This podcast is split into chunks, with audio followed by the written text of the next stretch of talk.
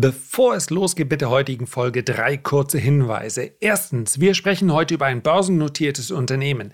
Dieses Gespräch sollte aber nicht als Kaufempfehlung für die Aktie missverstanden werden, in die ich übrigens zum jetzigen Zeitpunkt nicht investiert bin.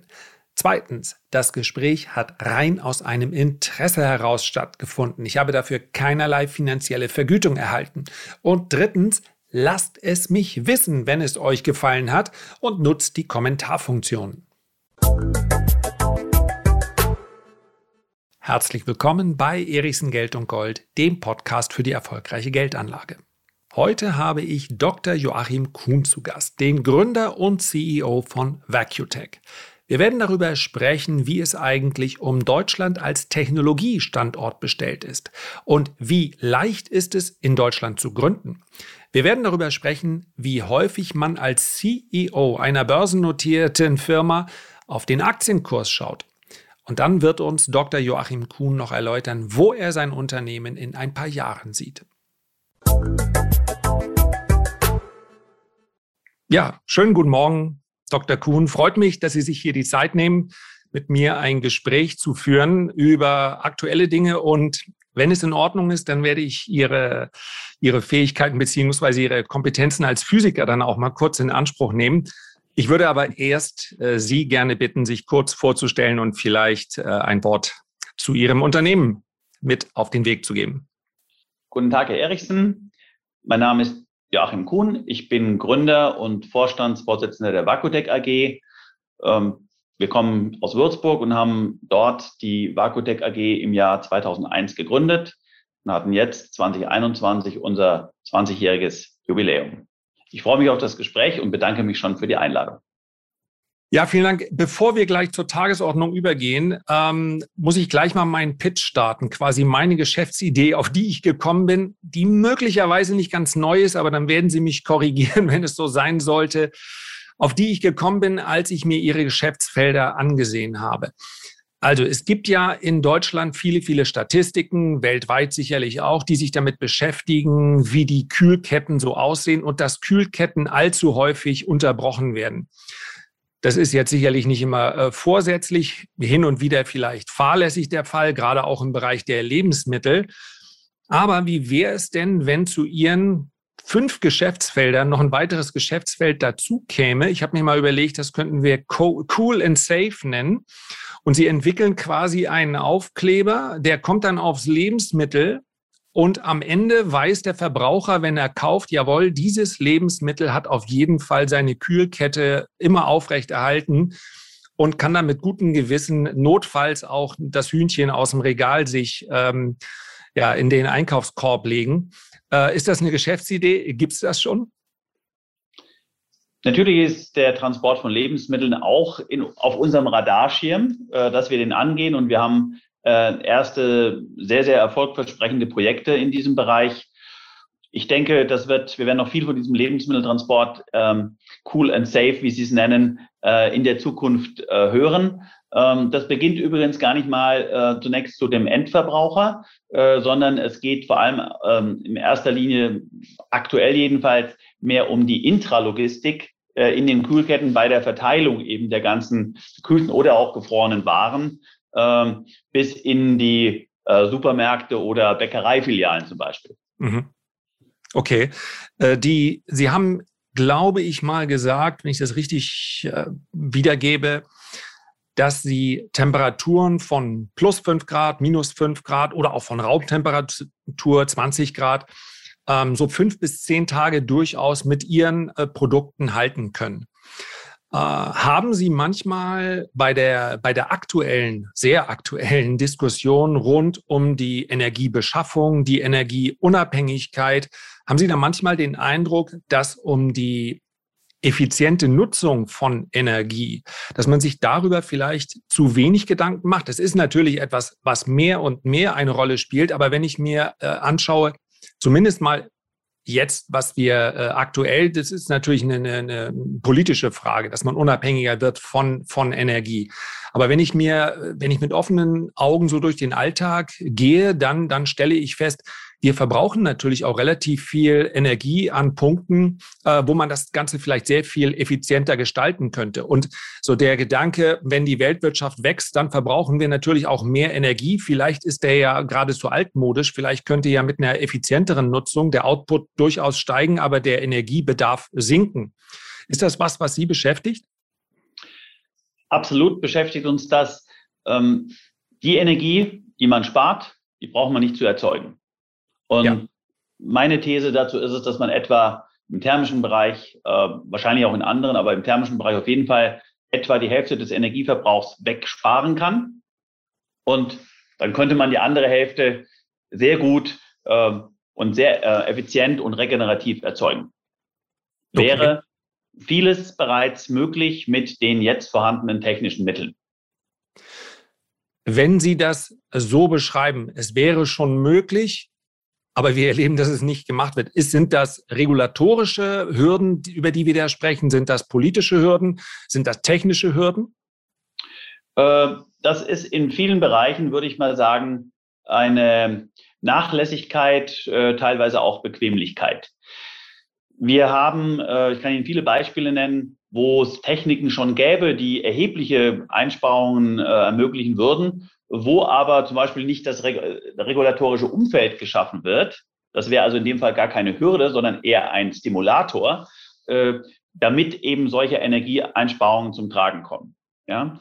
Mhm. Äh, ich nenne Ihnen ein Beispiel. Äh, man könnte zum Beispiel die heutigen Kühl-LKWs deutlich besser dämmen ja, und könnte damit etwa bei jedem LKW, der auf der Straße ist, 25 Prozent Energie einsparen. Da gibt es viele Untersuchungen dazu, das ist nachhaltig gemacht. Es kostet auch nicht so viel Geld, aber äh, solange es die Regularien nicht gibt und die vor allem nicht ordentlich kontrolliert wird, äh, äh findet da das nicht statt.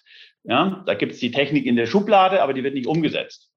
Und das ist so ein Beispiel, äh, das mich immer persönlich sehr viel ärgert, ähm, dass da einfach äh, sehr ineffiziente LKWs, die auch äh, auf der Straße rumfahren, die auch in den Prüfungen äh, entsprechend nicht äh, entsprechend ähm, ähm, ja, geprüft werden. Äh, da gibt es sehr viele äh, Umgehungstatbestände auch bei Prüfungen, äh, nicht nur bei diesen LKWs, aber äh, da gibt es viele Produkte, die nicht gut geprüft werden. Also ich sage jetzt mal, das ist der Dieselskandal in Thermisch. Okay. Ja, um es mal so zu formulieren. Äh, und da könnte ich Ihnen solche thermischen Dieselskandälchen äh, eine ganze Reihe von nennen. Okay, ja, da, dann ist es also letztendlich, ja, sprechen wir es offen an, es ist dann ein Standortproblem, denn das ist ja eine, eine Aufgabe des Gesetzgebers, letztendlich die Prüfung so umzusetzen, ähm, dass sie zumindest mal dem geltenden äh, Standard dann äh, entsprechen. Äh, wenn wir über Standorte sprechen, Sie sind ja einer der ganz wenigen, ich müsste wirklich, äh, vermutlich wäre die Liste reichlich äh, kurz, die technologische Gründung in Deutschland.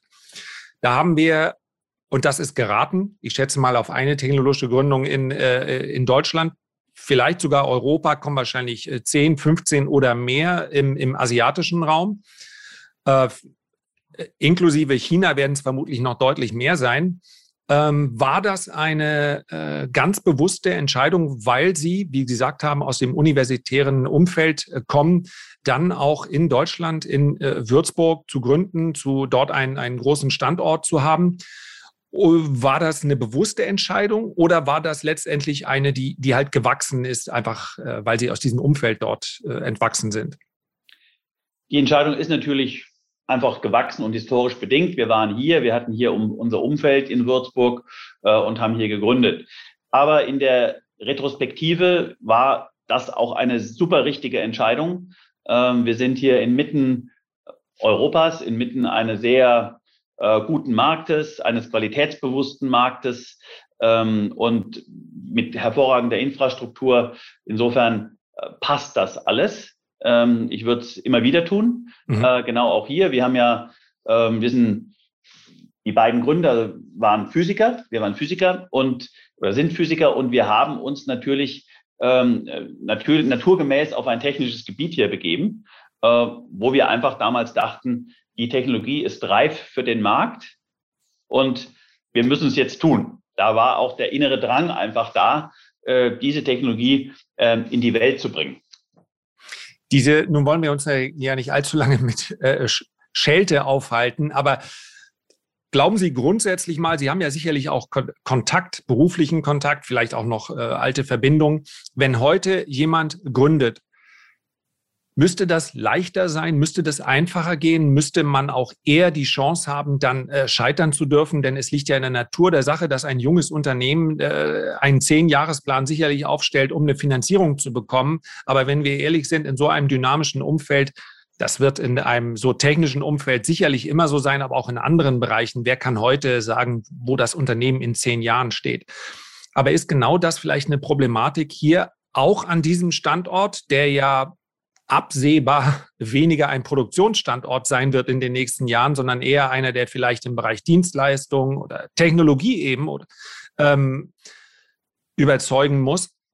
Glauben Sie, das müsste einfacher sein, in Deutschland zu gründen? Also in den letzten 20 Jahren ist die Gründung und das Gründungsbewusstsein in Deutschland hat sich schon verbessert, mhm. äh, muss ich sagen. Allerdings, es gibt noch immer viele, viele Hürden, ähm, auch im, in der Awareness, im Verständnis äh, des Marktes äh, für zu gründende Unternehmen. Und wie Sie sagen, richtigerweise, äh, es gibt natürlich Risiken, die können Sie nicht absehen. Ja, der Deutsche äh, hat diese Risiken in den Vordergrund und sieht weniger die Chancen. Ja, das ist so eine wahrscheinlich auch eine gewissermaßen eine deutsche Eigenheit. Ja, deswegen laufen uns laufen uns auch gerade äh, die Gründungsmärkte in UK oder auch in Frankreich ein bisschen davon, ähm, weil weil das in Deutschland eben also mit dem totalen Vordergrund auf Risiko gesehen wird und nicht auf Chance. Das mhm. ist ein sehr ärgerliches Unterfangen. Ähm, dann gibt's, äh, wenn Sie dann mal gegründet haben und das Unternehmen weiterentwickeln, ähm, dann sind auch die Möglichkeiten, an Finanzen zu kommen. Äh, die haben dann auch äh, dieses äh, Damoklesschwert über sich hängen, also dieses total das Risiko ins Vordergrund stellen. Äh, und das ist eigentlich wirklich schlimm. Äh, das ist natürlich in anderen Märkten, äh, insbesondere in den US-Märkten, ein ganz anderes. Ja, da sieht man mehr die Chancen, ähm, hat mehr ein visionäres Herangehen, äh, während der deutsche Gründer, der hat noch nicht mal seine erste äh, Produkt produziert, äh, wird schon gefragt, was, äh, was in, in der P&L unten rauskommt. Ja, äh, das, das, das ist überhaupt nicht sachgerecht und, ähm, und verschließt uns vieles hier. Und das ist natürlich sehr schade, weil Deutschland ist eigentlich ein sehr gutes Gründerland äh, mit der ganzen Technologie, die es hier gibt, ähm, mit auch den, den, den Menschen, die es hier gibt. Ja, wir haben ja ähm, auch sehr gute junge äh, Leute, die, die eine Vision haben, die auch ein bisschen die Welt verändern wollen. Man sieht es auch an dieser Friday for Future. Äh, und eigentlich müsste man auch den äh, Monday for Future einführen in puncto Technologie, um es mal so zu sagen. Das ist eine, eine, Anregung, die man auf jeden Fall weiterführen sollte. Ja, absolut. Ähm, und insbesondere, ich, ich habe auch den Eindruck, das ist natürlich einer, der sich viel auch aus den sozialen Medien und aus ähm, ja, so ein bisschen vielleicht auch aus dem privaten Umfeld äh, speist. Es gibt da durchaus viele Ideen und ich glaube, es gibt auch sehr viele, denen, die mit diesem Gedanken, der vielleicht so im, äh, im Private Equity Bereich ähm, besteht, also wann entsteht Rendite, wie schnell, wie kann ich das hebeln, wie viel Fremdkapital brauche ich. Ich glaube schon, dass es auch sehr, sehr viele junge Gründer gibt, die tatsächlich auch den Anspruch haben, Dinge zu verbessern. So, das äh, ist sicherlich nicht bei jeder Gründung der Fall, aber ich glaube, es gibt unheimlich viele, die auch mit einer ähm, gehörigen Portion Idealismus an die Sache rangehen und sagen, das sind Probleme, die wir jetzt lösen müssen, die vielleicht auch eine Generation vorher oder zwei nicht so angegangen sind wie wir, äh, die aber für die nächste und übernächste Generation so dringend sein wird. Also dieser, diese, diese Kombination von Idealismus und ähm, und Geschäftssinn ist ja eine, die durchaus modern und zeitgemäß wäre. Ne? Ja, absolut. Also ich denke, wir haben hier wirklich eine, ähm, ein, ein, breites Feld, wo man heute gründen kann. Ja, das gibt auch zum Beispiel auch die Social Entrepreneurs, ja, äh, äh die auch von vornherein ähm, einen sozialen Gedanken haben bei der, bei der Gründung. Ja, die verdienen meine absolute Hochachtung. Ähm, und, und solche Gründungen, die müssen eben gefördert werden. Äh, da muss man einfach die Wirkung auf die Welt sehen und auch die riesigen Chancen begreifen, die das für uns als Gesellschaft hat. Ja, ähm, ich würde gern noch einmal, weil ich, äh, ich habe mit äh, ein, zwei äh, Freunden gesprochen darüber, dass wir heute ein Gespräch führen würden. Und witzigerweise haben beide mich gebeten, ein äh, CEO eines mittelständischen börsennotierten Unternehmens äh, zu fragen, wie und ich weiß, das kann man nur verkürzt darstellen, äh, wie der Alltag aussieht im Vergleich vielleicht zu einem CEO eines, eines DAX-Konzerns. Also man, man stellt sich vielleicht von außen so vor, wenn man hört äh, CEO oder Vorstandsvorsitzender, naja, der, der, der springt von Senator-Launch zu Senator-Launch und arbeitet sich zum Hon-Circle dann hoch und dann geht es irgendwann ins First-Class-Terminal und so weiter und so fort. Ich könnte mir aber vorstellen, dass in einem mittelständischen Unternehmen die, die die Nähe zu dem, zu dem operativen Geschäft, also dort, wo dann auch Dinge äh, des, des täglichen entschieden werden, doch noch sehr viel höher ist und sie vermutlich nicht überwiegend mit dem, mit Networking, wie es so schön heißt, beschäftigt sind. Ja, also absolut äh, ist eine sehr nette Vision. Die hatte ich jetzt noch gar nicht, dass ich da mich in den Launches hocharbeite. Äh, äh, also ich arbeite mich eher durch die Produktion zum Beispiel an Tagen. Ich arbeite mich natürlich durch viele Meetings durch, äh, wo Dinge ähm, ganz ähm, hardcore ähm, beschlossen werden, wo umgesetzt wird. Ähm, das ist eigentlich so der Tagesablauf.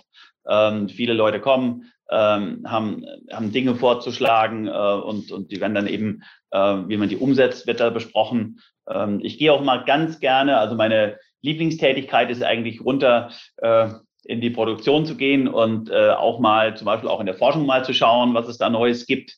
Ähm, da, ich bin natürlich Physiker, ich bin Gründer, das steckt einem natürlich im Blut. Äh, da, da guckt man schon gerne auch mal auf das neueste Produkt und gibt da auch mal vielleicht die eine oder andere Anregung noch dazu. Das macht natürlich am meisten Spaß. Das ist sozusagen äh, mein Wellness-Programm.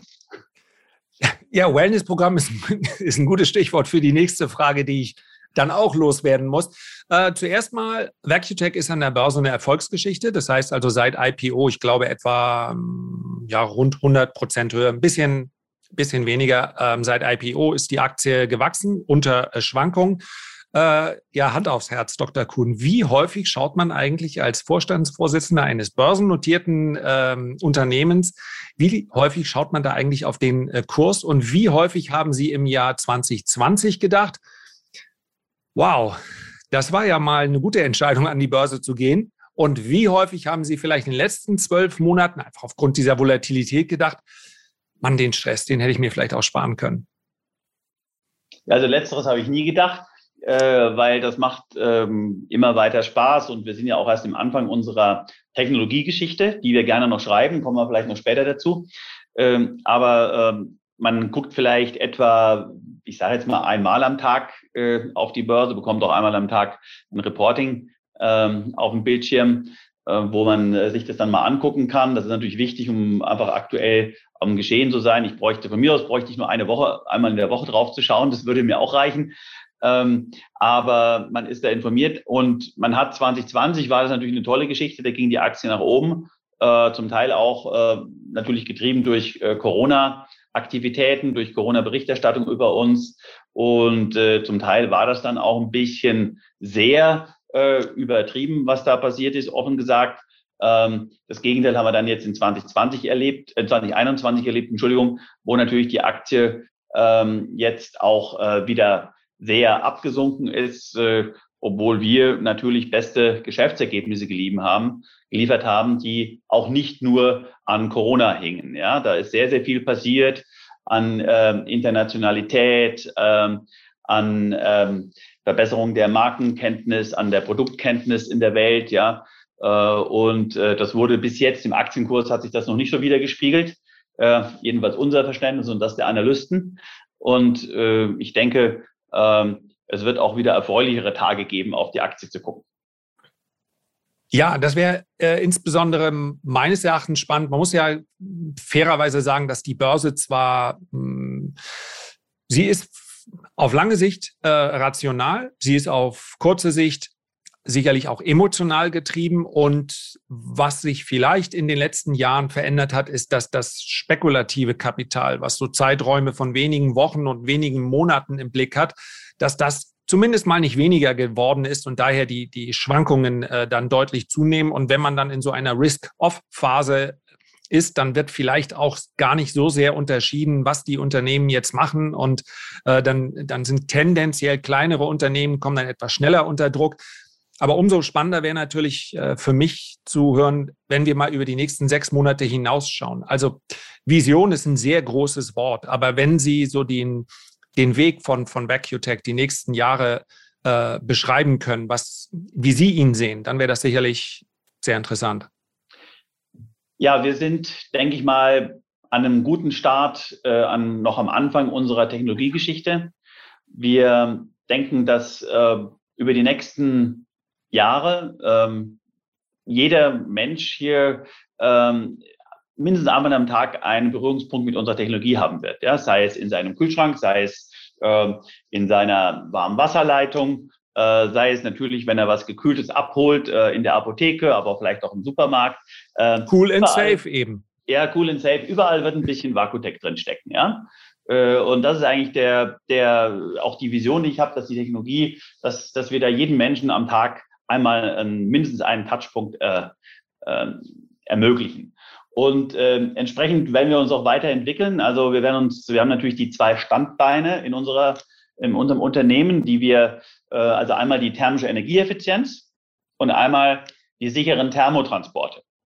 Ja, und beide haben übrigens eine Verbindung zueinander, äh, beide Standbeine, denn nur eine super energieeffiziente Box kann es überhaupt ermöglichen, äh, so lange die Temperatur zu halten.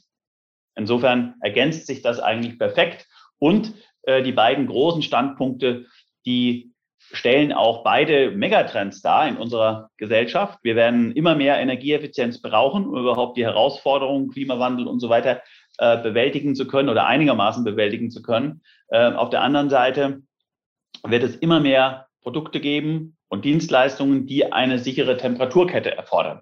Das ist übrigens nicht immer nur kühl, das kann auch eine Kette bei Raumtemperatur zum Beispiel sein, also bei 20 Grad, die im Winter natürlich eine Erwärmung bedeutet. Ja? Mhm. Aber all das liefert unsere Technologie. Also diese beiden Themen, die wird, äh, das sind Megatrends, die, die einfach jetzt um den Globus gehen. Und wir stehen da mit einer sehr guten Lösung äh, bereit. Äh, und daher denke ich eigentlich auch, dass äh, wir von Vakutec noch viel hören werden. Wir haben jetzt im Jahr 2021 die 100 Millionen Grenze überschritten. Das ist auch, äh, wenn du ein Unternehmen gründest, äh, sind so die 100. Das ist so ein, das ist natürlich eine magische Zahl. Äh, die haben wir jetzt, äh, die haben wir jetzt unter, überschritten. Und wer die 100 hat, guckt als nächstes auf die 200.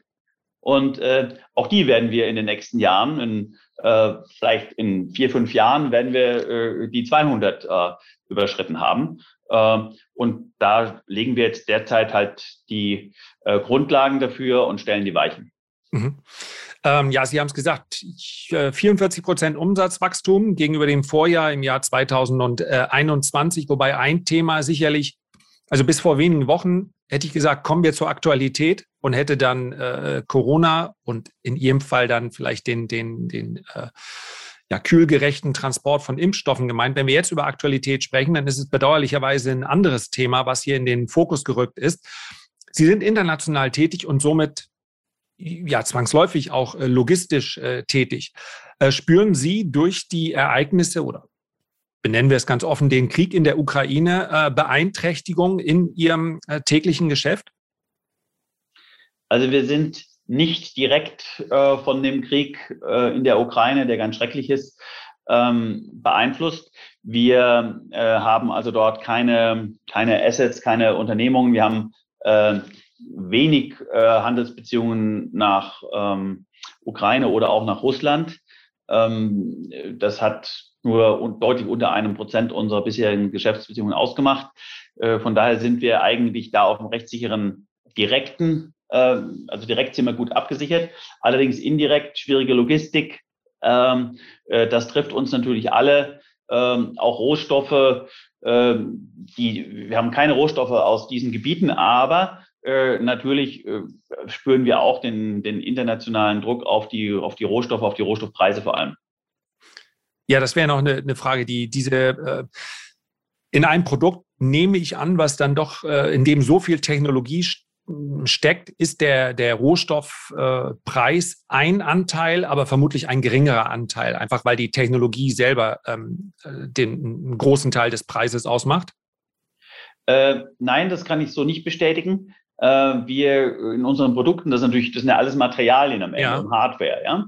Und da steckt natürlich ein großer Teil von Material drin. Also typischerweise haben wir ähm, etwa ähm, ich würde mal sagen, 30, 40 Prozent Anteil an den Kosten, die im Material stecken. Mhm. Ja, in, über, über alle Produkte jetzt mal so hinweg. Ähm, wir versuchen da natürlich sehr sparsam damit umzugehen. Deswegen haben wir auch zum Beispiel einen sehr großen Servicebereich gemacht, wo wir diese, äh, zum Beispiel die Boxen anbieten äh, zur wiederholten Nutzung ähm, auf einem basierend auf einem Service- und Mietmodell. Äh, das kommt auch hervorragend gut an und wir sind ja mittlerweile auch zu äh, fast 50 Prozent ein Serviceunternehmen in diesem Bereich. Äh, wir haben also das, die Wiederverwendung unserer Produkte eigentlich jetzt sehr, sehr schön kultiviert und in ein Businessmodell gewandelt, das auch ein äh, stabiles Geschäft verspricht. Ist die, ähm, ich habe gesehen, oder überrascht will ich nicht sagen, aber Sie haben ja doch äh, einige Standorte auch im Ausland äh, aufgebaut. Ähm, die, die Tendenz ist ja sicherlich, wenn wir es global betrachten, ähm, mehr und mehr so in diesem Bereich, das betrifft vielleicht gerade auch die großen deutschen Schlüsselindustrien, übers Nearshoring wieder nachzudenken. Äh, die, die Globalisierung wird zumindest teilweise ein klein wenig äh, rückabgewickelt, um zugunsten der Verlässlichkeit vielleicht von, von Lieferketten. Ähm, diese Problematik hat natürlich vorher schon bestanden. Ist das was, was Sie in den, was Sie zunehmend merken, dass also die, die Lieferketten nicht mehr so verlässlich sind, wie sie es mal waren? So, so die Konsequenzen spüren, dass Sie darauf reagieren äh, müssen oder ist, tangiert Sie das noch nicht in dem Ausmaß? Nein, also das tangiert uns sehr wenig und wenn, dann positiv, äh, wo man vielleicht bislang ein einen Dämmstoff, ich sage jetzt mal, aus Asien importiert hat, ähm, äh, überlegt man sich natürlich, ob das nicht besser wäre, wenn man auch noch einen europäischen Partner hätte. Ich sage jetzt mhm. mal, also in dem Fall haben wir einen positiven Effekt. Und da, wo wir besonders international sind, ist natürlich in der internationalen Thermologistik. Äh, die wird es auch nach wie vor geben äh, in alle Richtungen, möglicherweise in anderer Form. Also da werden dann zum Beispiel vielleicht weniger äh, Zwischenprodukte gefertigt, sondern mehr die Endprodukte ähm, und, und verteilt. Äh, das kann schon sein, dass es da innerhalb dessen also eine große, ja, also, also eine kleine Umänderung gibt. Aber uns, denke ich mal, auch dieses Nearshoring wird uns eher positiv beeinflussen. Eine abschließende Frage hätte ich noch und die muss sich letztendlich um Corona drehen. Sie haben es äh, auch in der Verkündung der Jahreszahlen sicherlich ganz äh, bewusst auch mit erwähnt, dass natürlich die Umsatzsteigerung, die Sie erwarten, sich nicht nur aus diesem äh, Geschäft mit äh, Impfstoffen, und ich glaube, es sind insbesondere dann eben mRNA-Impfstoffe, die äh, kühl äh, transportiert werden müssen, aber alle Impfstoffe letztendlich haben ja eine gewisse, also sind nicht komplett temperaturunabhängig. Ähm, wenn Sie diese Entwicklung äh, so sich anschauen, dann bin ich mir sicher, da müsste ich nicht mal äh, fragen, dass Sie natürlich Normalität genauso sich wünschen wie jeder andere Mensch auch. Aber Sie bekommen als derjenige, bei dem die Bestellungen eingehen, sicherlich ja ein, ein Gespür dafür, wie die nächsten Jahre aussehen könnten. In der in dieser großen äh, Pandemie oder in der Planung oder in dem Umgang damit, so möchte ich es mal formulieren, haben Sie den Eindruck, das ist etwas, was uns über viele Jahre noch beschäftigen wird? Gehen die entsprechenden Bestellungen dafür jetzt schon ein oder ist das sehr viel kurzfristiger? Also sprich, wenn eine neue ähm, eine neue Variante kommt oder neue Impfstoffe ausgeliefert werden müssen, dann kommen erst die Bestellungen. Bekommt man da so einen größeren Blick auf diese Entwicklung? Ich denke schon, dass wir einen guten internationalen Blick auf die Entwicklung haben, weil wir eben sehr viele der internationalen Transporte abgewickelt haben. Wir haben hier bisher zwischen ein und zwei Milliarden Dosen in der Welt verteilt. Ähm, wir haben jetzt gerade äh, sehr viel äh, Sendungen in Länder der sogenannten Dritten Welt, ähm, wo die Infrastruktur nicht gut ist. Die kommen jetzt erst dran mit Impfstoffen. Auch die werden sicher eine gute Grundimmunisierung brauchen, ähm, um dann eben so eine Welle ähm, abfedern zu können oder mindestens äh, ähm, etwas sanft gestalten zu können. Ähm, die, unser ganzes äh, Corona-Business war geprägt von auch sehr kurzfristigen Entscheidungen oft. Ja, da äh, ruft ein Logistiker bis hin zur Regierung auch ganz kurz an und sagt, äh, ich brauche mal das und das. Ähm, äh, wir haben natürlich auch ein paar langfristige Verträge, ja, die wurden aber oft auch dann durch die aktuellen Geschehnisse teilweise überholt. Äh, also es war sehr wild, um es mal kurz zu sagen. Oder äh, das glättet sich jetzt etwa, also man kommt mehr, mehr in die Berechenbarkeit rein. Ähm, und das Geschäft, denke ich mal, wird noch viele, eine ganz lange Zeit so weitergehen. Ich kann Ihnen das jetzt auch nicht sagen, äh, ob das noch äh, ein Jahr ist, ob es zwei sind oder sogar drei Jahre. Äh, wir gehen aber auch davon aus, dass ähm, wir ähm, auf anderer Basis äh, da weitermachen werden, also zum Beispiel mit neuen Varianten, wenn kommen werden, wird es wieder neue Bedarfe begeben. Äh, die Impfstoffe, die neue mRNA-Technologie, ähm, die jetzt in den Vordergrund kam, wird auch herangenommen werden für andere Krankheiten, die da unterwegs sind. Also auch da wird es eine große Erweiterung geben. Und ich denke auch, dass viele unserer Transporte äh, jetzt erstmal ins Bewusstsein gekommen sind, was man da eigentlich machen kann. Also vorher kannte keiner das Wort Kühlkette wahrscheinlich im Bezug auf Medikamententransport. Äh, jetzt kennt, jetzt kennt man's. Ja?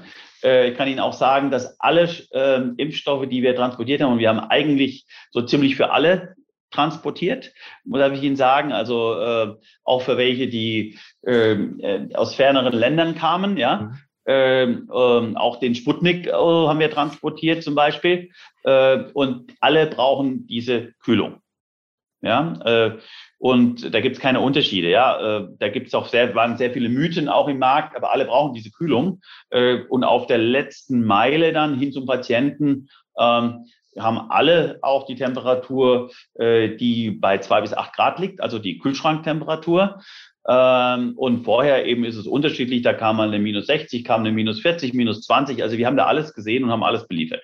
Auf wie viel Grad genau kann man diese, nee, die Kühlung wird eingestellt und die Box hält dann eben exakt die Temperatur in der Schwankungsbreite, wie genau. es vorher angegeben ist. Kann man sagen, je genauer, je präziser die Kühlung sein muss, desto teurer ist die Box? Ähm, ja, vor allem je länger man halten muss, desto teurer ist die Box. Also mhm. die Präzision ist gar nicht mal so das Thema. Äh, es ist mehr die Haltedauer, ja. Und je komplexer die logistischen Wege jetzt werden, also wenn Sie was von Deutschland nach Spanien trans zu transportiert haben, sind Sie, ist der ganze logistische Weg vielleicht zwei Tage. Äh, wenn Sie das gleiche Produkt nach äh, Afrika transportieren, reden wir dann vielleicht von mehr als fünf Tagen. Verstehe. So, und, und das, äh, da, da gibt es dann gewisse Unterschiede, ähm, auch in den, in den Kosten natürlich.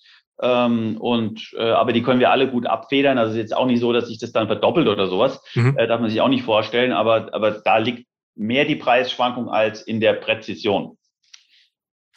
Herr Dr. Kuhn, anlässlich der 200 Millionen würde ich das sehr gerne wiederholen, äh, wenn Sie mögen. Und bedanke mich ganz herzlich für das Gespräch. Ja, ich bedanke mich auch für das äh, sehr nette und äh, frische Gespräch, das wir führen durften, Herr Erichsen. Danke Ihnen. Dankeschön. Herzlichen Dank für deine Aufmerksamkeit. Wenn dir dieses Gespräch gefallen hat, dann hinterlass mir doch gerne ein Feedback oder einen Kommentar. Und ich freue mich, wenn wir uns beim nächsten Mal gesund und munter wiederhören. Bis dahin alles Gute, dein Lars.